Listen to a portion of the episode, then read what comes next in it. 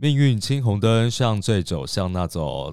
那老师好，大家好，我是 J J。大家好，我是娜娜老师。哎，老师，你呃，二零二三年过了三个月了，你有没有什么有趣的事情要跟我们大家分享？哎，今年哦，可能真的是有那种比较不确定的呃那种感觉吧。嗯啊。我最近在这几个月，除了流年的客人慢慢消化完，很多来的都是新的客人，当然也是人家介绍。那大概好多人都跟我说，他从来没有算过命，第一次就给了我。哇，你真的是 这样子 收集了很多的呃收割机算命对，但是我不收割韭菜。那为什么就是他们是因为朋友的介绍，然后再才来把第一次献给老师吗？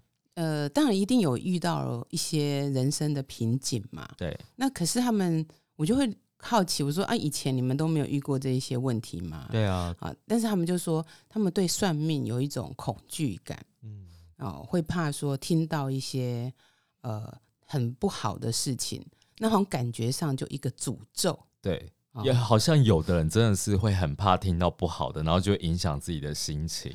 对，像你没有 没有，他就是觉得说，好像就会啊呃，难道说这个老师讲了一个什么，他一辈子就这样定了？嗯，所以他很害怕，不愿意去面对这个。嗯啊，那另外有的是觉得说，哎，那个算命老师好像很像那种什么通灵啊，会不会算了命以后就把他的魂魄啊什么收掉？你知道有很多那种乡野传说，对对对，其实蛮多这种的。嗯。那只是说，因为呃，他们朋友可能自己有来跟我聊过，啊，我比较像聊天呐，嗯，啊，聊天的时候当然就顺便带一些命理的东西啊，然后他们觉得说，哎，可以比较安心，嗯，对。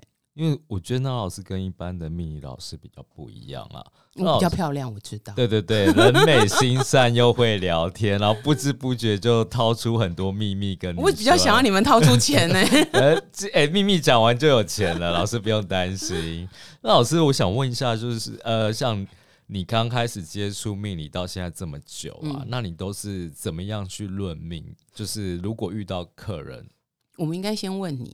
哦，因为你现你你不是在职业的人，对我不是 pro 级的，嗯，不要讲是不是 pro，你也是很厉害，但是因为毕竟你不是那种呃，人家来敲门就是要来问你问题的那一种，嗯，OK，那像我们一开始你我们做一个命理小白的时候，嗯，好，那这时候你的朋友知道你有在学这个，通常会好奇嘛，对。好，那这时候你朋友就突然间在聊天聊一聊聊，或者吃饭的时候就说：“哎，你有那耳贼哦，我你打垮机嘞？你会怎么做？”我就说：“好啊，那你知道你大概几点出生吗？就会帮他看一下，就是看个大概。因为我觉得我跟老师刚刚讲的，呃，有些人怕算命，我也怕有的人听了以后会因为我的话影响他的决定，所以其实。”呃，我以前帮熟的朋友看，我会看这个人的个性是不是耳根子很软，很没有自己的主见。如果是的话，我就不会跟他讲太多。那如果对的，对，那如果这个人今天他在呃很愁眉苦脸啊，可能因为感情怎么样、工作怎么样之类的，请我帮他看，哎，我就可能会稍微看一下，然后提点他这样子。那你怎么怎么去提点他？我会先，比如说，我会先看看，比如说他，我是学紫薇的，那我会看他紫薇有没有哪一个宫位是最差的，然后就可以问他说，那你是不是比如说吉业宫不好啊？就问他说是不是身体怎么样之类的，然后慢慢去印证，然后让他相信我，因为人对好的东西比较不感受比较不那么深，他对不好的感受比较深，所以就会哎就会觉得好像你讲的蛮准的，那才。会慢慢慢慢的去问他说：“哎，那你想问什么问题之类？”因为我觉得一开始大部分人对这个都是有防心的，他可能会觉得说：“哦，你你是看到了秘密还是什么？”会先看看你到底准不准，他不会先跟你讲。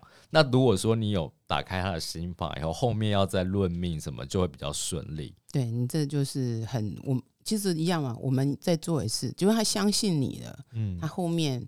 呃，他已经有个先入为主的观念，对，就很像说，我很多客人是朋友介绍嘛，嗯，那朋友一点工，这老师金准，对，哦，你去不会说这个老师不准，他叫你去，对不对？这样是增效哎友嘛，没有那增效哎嘛。对。那其实我呃，不管是从以前朋友或是非朋友啦，来找我哦，来譬如说他聊天聊一聊，就跟我说，哎、他想算一下。嗯那我通常第一个我会问他说，那你想问什么？啊，我是讲一般朋友的状况。嗯然后他就说啊，也没有要问什么，就想说反正你有学啊，嗯那就问问看。那你猜我会怎么回答？就说那没事就不要问。对啊，我就会讲说，那没事，问来干嘛？有的人就是好奇啊，想要踢馆看看，不一定。嗯、基本上哦，我的朋友比较不会是要踢馆啊，因为踢馆没意义啊，嗯嗯对不对？他们都知道我个性不好，嗯哎、我是一个个性很不好的老师。虽然刚刚 J J 有讲说，呃，我他称赞了我很多，嗯但是我要讲实话，我对客人或在对论命的时候，我会觉得，如果你今天不是有困扰，嗯其实呃，我们来讲的东西，你听了会觉得说对对对对对，但是它不会真正的 to the point，那没有必要嘛。嗯那如果说对于一般的客人来，第一件事，当然他坐下来，我还是会问他：你今天要来问什么？嗯，那除非来算流年的客人，当然他就是跟我讲哈算流年嘛，对我，们已经排好了。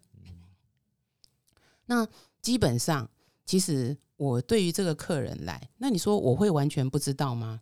多多少少，为什么？因为我会先拿到他的命盘。对，啊对于一个命盘来看，我们会看到，就是说他的年月日时，嗯它是怎么呈现在这个呃八字里面。嗯那当然再加上流年大运，会看说他可能是哪个部分是有问题的。嗯啊但是这很有趣的来了，可能我看的明明就是说他应该是要问感情的问题，那结果呢？他会说他问工作，哎，为什么？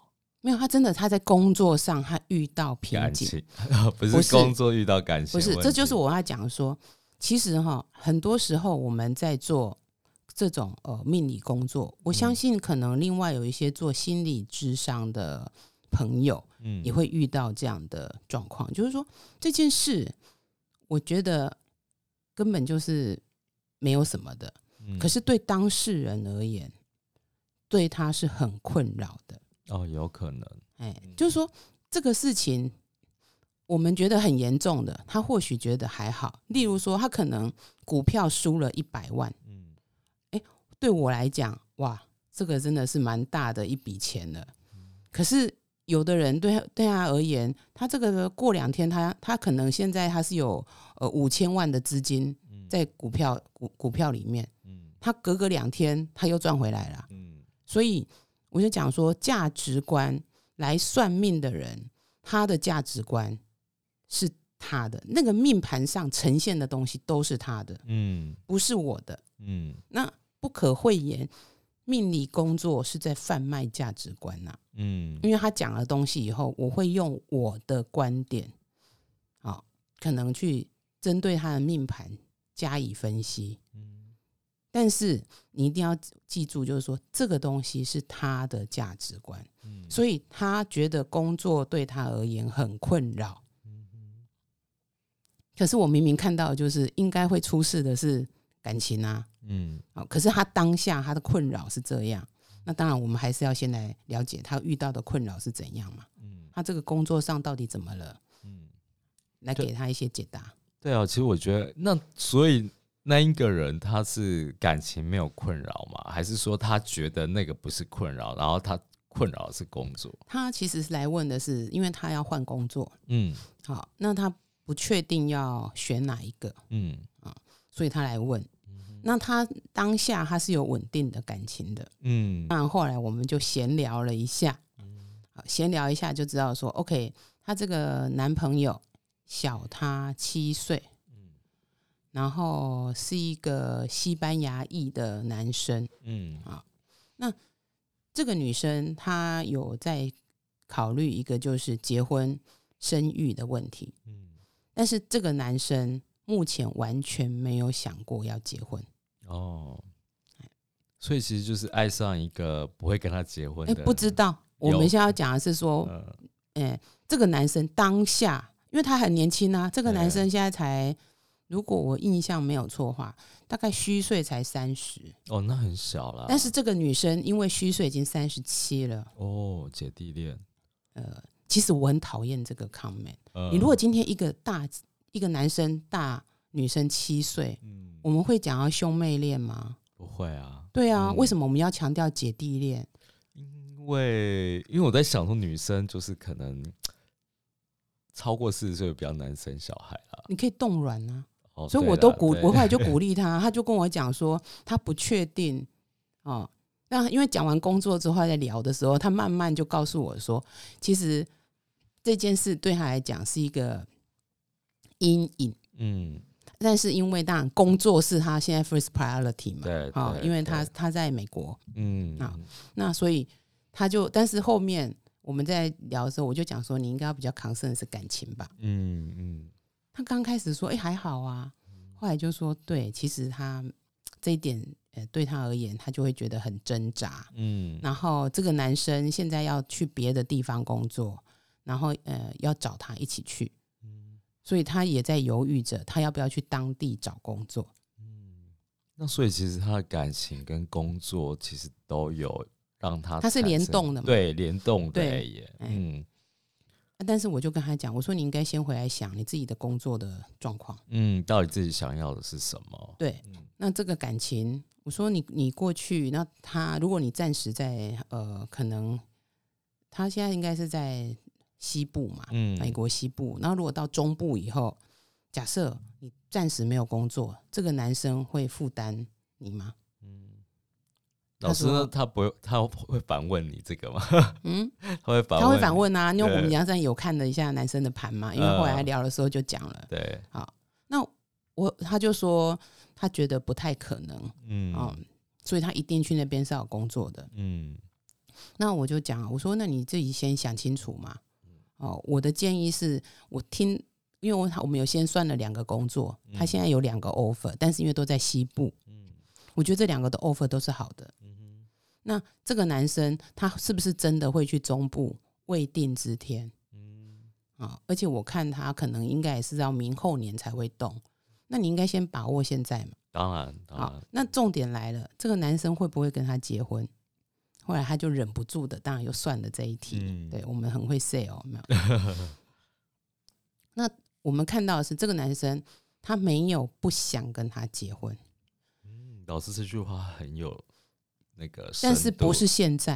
啊啊！那未来的事，坦白讲，谁知道呢？对啊，啊，虽然很多人家讲说，啊，我们来算命啊，老师你应该会通灵啊，啊，可是没有。我就要讲的是，因为古时候有古时候的背景，对，现在整个的生活范围都不一样，人际关系也不一样，嗯。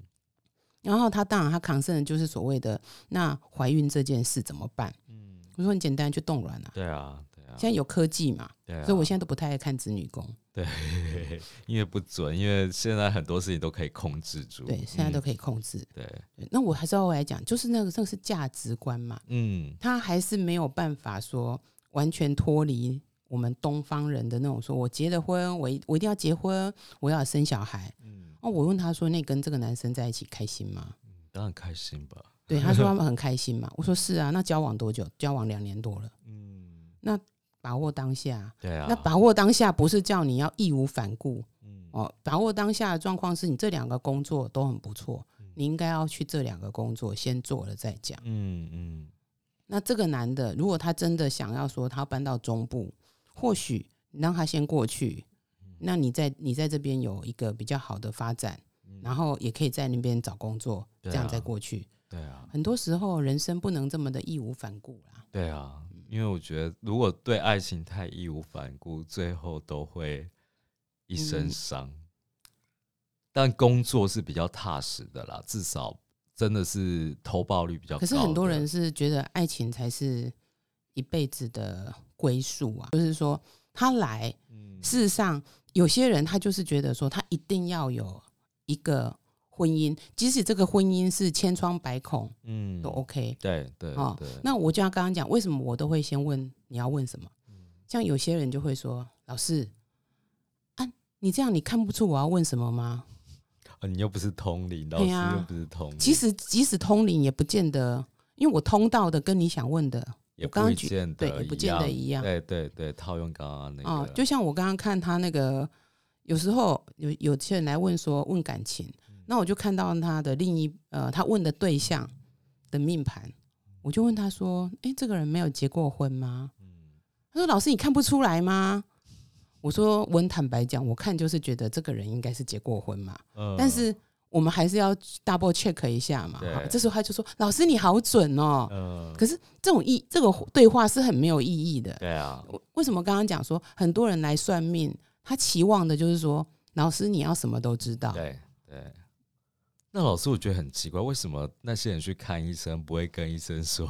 对嘛？你看不出来我哪里生病吗？没有，他会想说，譬如说，有的人就会一样一样的，他就是这样的。哎，老去了，然后就讲哎哪里不舒服，之后可能就做了检查嘛，什么 MRI 嘛，做了 X 光嘛，做了个电脑断层。嗯，接下来他就要跟医生说，那我到底哪里生病了？嗯，可是医生其实他也是凭经验。对啊，还有一些呃学理，他做的是推论。对啊，推论说那可能哪里有状况，我们来开这个药，看能不能改善。嗯，那事实上算命的工作也是一样。对啊，你来，我听了你的现在现况，嗯，然后我来看命盘。嗯，所以同一个命盘，不同的命主，他问的可能就不一样的。对啊，所以我一直在强调，就是说我们是针对人。你来问的问题，我来针对这个盘，嗯，找出有没有那种呃蛛丝马迹在哪里，找出破解的方式，嗯，而不是说我直接拿一个盘，然后我就来讲说，开始哦，你小时候几岁到几岁怎样怎样，几岁到几岁怎样怎样，哎，坊间有啊，蛮多这种，就是说你给了出生年月日时。他会帮你写一个命书哦，对对，那个其实当然有它的准确度，其实有的，嗯，但是不一定同一个命盘，它就是完全一模一样，嗯，哦，我最近我好，哎，我有讲过吗？我有个客人来问，他说他小时候去算命，嗯，然后那个人就是说他绝对不能创业，嗯，创业以后会怎样怎样怎样，但是。他其实他有创业，那有成功吗？他现在公司卖掉了哦，然后赚了盆满钵满，嗯嗯啊，大概在台北吧，哦，应该他有两间还不错的房子，嗯，那更不用讲说现金，嗯，然后他现在还有另外一个跟人家有合伙的公司，嗯，那很厉害啊，那为什么那个？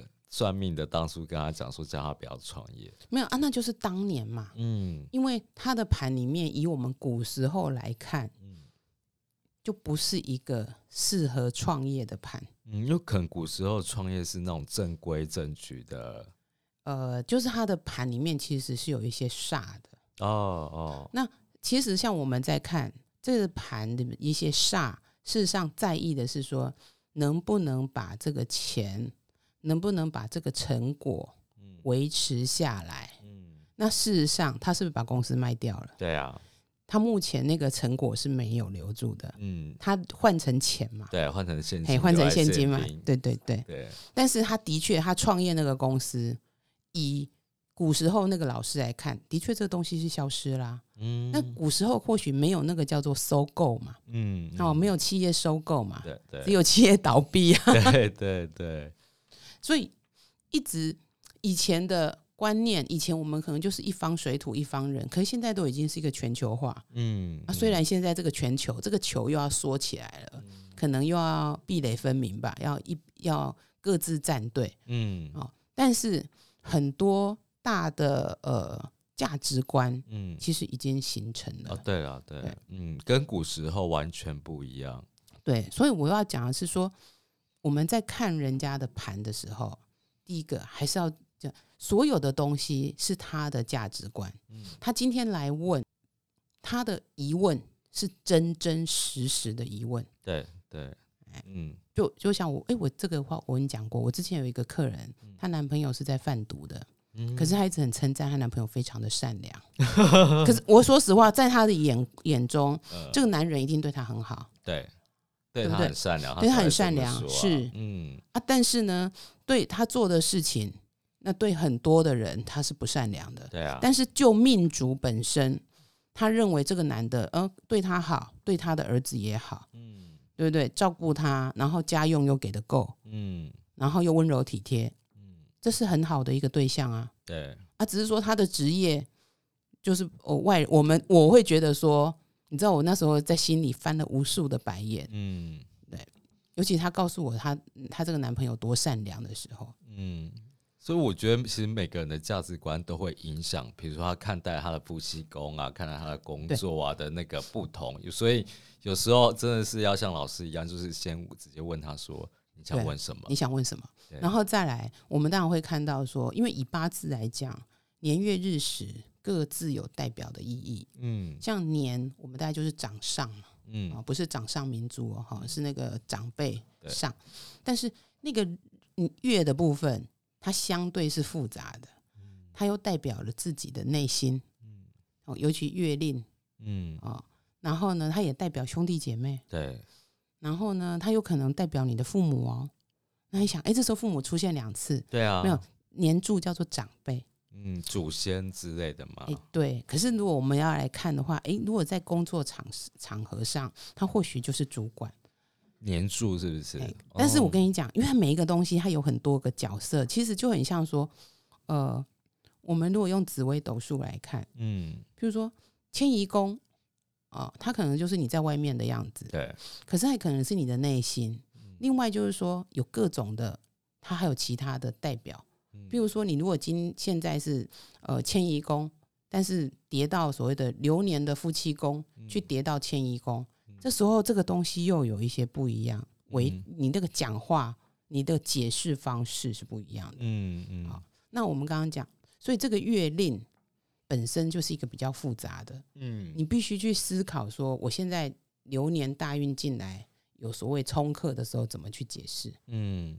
那另外，其实八字里面最重要的这八个字里面，就是所谓的日主。对，啊，就是日。你们如果去排盘出来，就会看到。对啊。但这个日，事实上就是你在外面的表现。哦。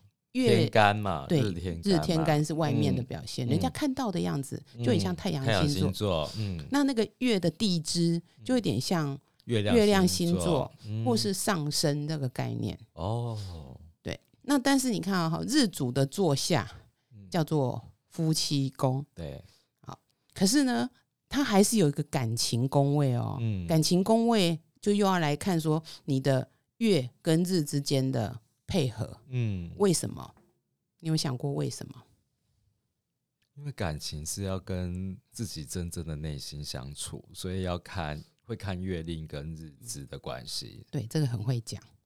是吗？是这样吗？其实我跟你说，呃，东方的命理里面没有感情这两个字哦，我们只有夫妻宫哦，没有感情宫。可是你看西洋占星里面，第五宫就是所谓的，可能就是子女宫，也代表了感情，嗯，爱情嘛，嗯啊，然后第六宫是代表事业。健康对啊，第七宫是代表的就是婚姻合合作，嗯，那你看，所以它的它的原理是这样嘛？我谈了恋爱之后，我要有钱嘛，我要工作嘛，才能结婚嘛。对。可是东方的命理里面其实没有特别去谈到恋爱这件事，嗯，因为就是直接古时候就直接就结婚了，对，他不管你。自由恋爱这些没有这些东西，对，所以有时候我们在卜卦的时候会看到，哎，这个卜出来哦，以前我们会特别讲，啊，一定就是夫呃，就是官心代表老公嘛，嗯，然后财星代表老婆嘛，嗯，那可是现在很多时候会遇到一种状况，就是女生来卜卦，可是自己是在老公那个位置。哦，你说女强男弱的意思？呃，或许说应该不要讲说女强男弱，而是说这段感情，这个女生主导权，她是比较渴望的哦。然后那个男生，因为他在老婆的位置，到底那个老婆是他吗？不一定。嗯，了解。对，所以很多东西就是你在不同的时间点要怎么去解释他。嗯，哎，他来问的问题不一样。嗯，所以那个变化真的会很大。对，然后你再加上流年大运，到底谁跟谁有碰撞的关系？嗯，哎，难怪老师会成为一个专业的老师。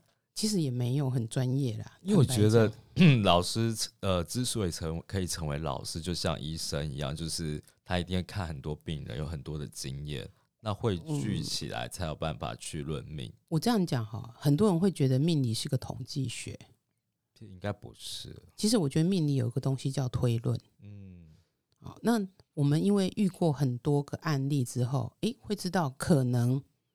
这个现象，它代表的不一定是古书上讲的那个部分而已。嗯，因为现代的人、现代的环境有各种的不同的那种呃因子会改变。对，嗯，而且我觉得自己才是决定命运要怎么走的那一个人。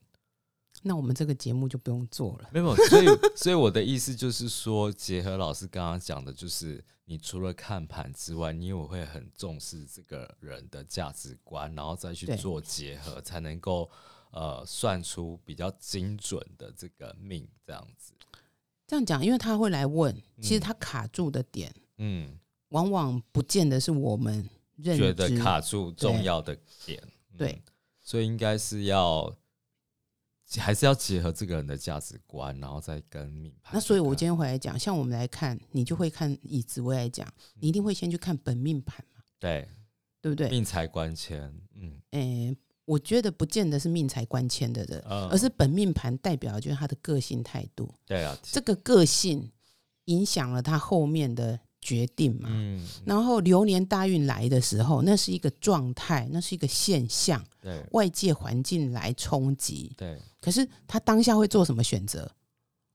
往往除了这个外界环境之外，他还是会根据他本命的状况，中心思想去做，嗯，对，所以其实要看，呃，比如很多人找老师看流年，好了，老师其实也是会看他的本命啊或大限这个意思嘛，对不对？对。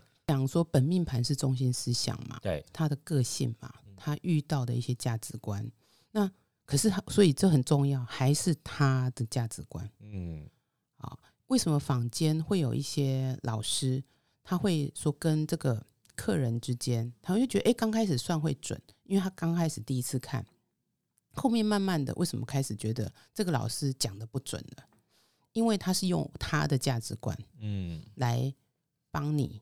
论你的命盘，对，他不是在用他的价值观在看他的命盘，对，嗯，那可是我们不可能说，哎，我看了你命盘，我就知道你的价值观，就是我中间还是有很多的，是一个谈话的过程里面，嗯，就像我刚刚讲，那个客人觉得她男朋友很善良，对，或者说我的朋友，哎，我有讲过，我有个朋友就讲说他是外貌协会，嗯嗯，可是她每一个男朋友我见过怎么样？呃，我我不知，因为每个人的那个独特的审美观，我只能讲他是有独特的审美观。哦，因为你知道，有些帅是男生觉得很帅，对对；有些帅是女生觉得帅，对。另外有一种是叫做世俗肤浅觉得帅。嗯，那我这个朋友他交往的对象是哪一种帅？都是他自己很独特的帅。但是那有的人就会讲啊，啊，或许他喜欢的就是某个类型，但是没有我看过，真的都完全不一样。她之前跟我说过，她男朋友长得非常好看，眼睛非常迷人，嗯，然后才华洋溢，啊，那我们自己会去勾勒一个东西。对，后来我见到的时候，呃，她男朋友其实长得不错，嗯，很像有一个明星叫纳豆。身材跟长相都很像，那眼睛有真的好看吗？就是是他自己觉得好看的那种好看。嗯，你可以看嘛，纳豆其实他的眼睛也是这样笑笑的。对对对对对对，就就对对有人缘的，是的，嗯，哎，然后因为整个就是非常像，嗯，但但是对他来讲，他就是一个很帅的男人啊，嗯，这样就好了，其实。对，那只是说，因为我们会有一个。呃，莫名的以为说他，因为他跟我讲的东西嘛，其实很多时候人跟人都是在这种落差。嗯，那我觉得很多命理的工作，尤其我们是在呃他来问工作，或者或是说他来问他的感情，很多时候我们是要来调调和这个，就是说他的期望跟对方表现出来的对。那个点，就是我们讲说他觉得这个男生对他很不好，或者他的主管其实对他很不好。可是我听完他的描述之后，我们可能会我会告诉他说，没有，他的主管其实并没有对他这样子，这是他的期望问题。对对对，所以其实还是要反求诸己，说自己的期望是什么，那老师才能做一个比较理性客观的分析。其实没有办法，他不会，他不会告诉你他的期望是什么。嗯，你在看一个命盘的时候，我要讲我要讲的是说，很多时候我们会觉得不被了解，对，啊，或者说我会觉得说，哎。你今天指责这件事，我并没有要那样，嗯，可是这时候应该回来想，为什么我一直让人家觉得我是这样？嗯，就有时候是自己的执着，对不对？呃，这样讲，我认为我手伸出去，我是要握你的手。可是呢，我手出去的时候，我握你的手的时候，我都很热情，握得很大力，所以一个、两个、三个，以后我手伸出去，大概都会惊，嗯，会觉得好痛。对，呃啊，但是你说他是恶意吗？没有，嗯。那我觉得很多时候人要了解自己，为什么我会很鼓励大家要去学习一些命理的东西？嗯，对，就是说你可以去看一下，你刚刚我刚刚讲的那个内心跟外在，对。哎很多人会觉得很痛苦，就会觉得说，我明明是一个很善良的人，对，那自己觉得善良，哎，对，我的善良嘛，我的善良不见得是你认知的善良，对，哎，所以其实我觉得学命理真的是有一个好处，是可以更了解自己到底为什么会做一些决定，是，嗯，我觉得这也是我想学命理的原因，对，所以我会蛮建议。今天又要再重新讲一次，就是鼓励大家真的可以去学一点命理的东西，尤其未来几年整个呃时事可能就是一个比较充满机会，但是也比较充满的不确定的时候。嗯，你越了解自己，你就越能够稳定的这样子一步一步往前走。那我们今天就聊到这里喽。嗯，谢谢老老师，还记得要分享哦。嗯，谢谢老师，谢谢大家，谢谢大家，拜拜。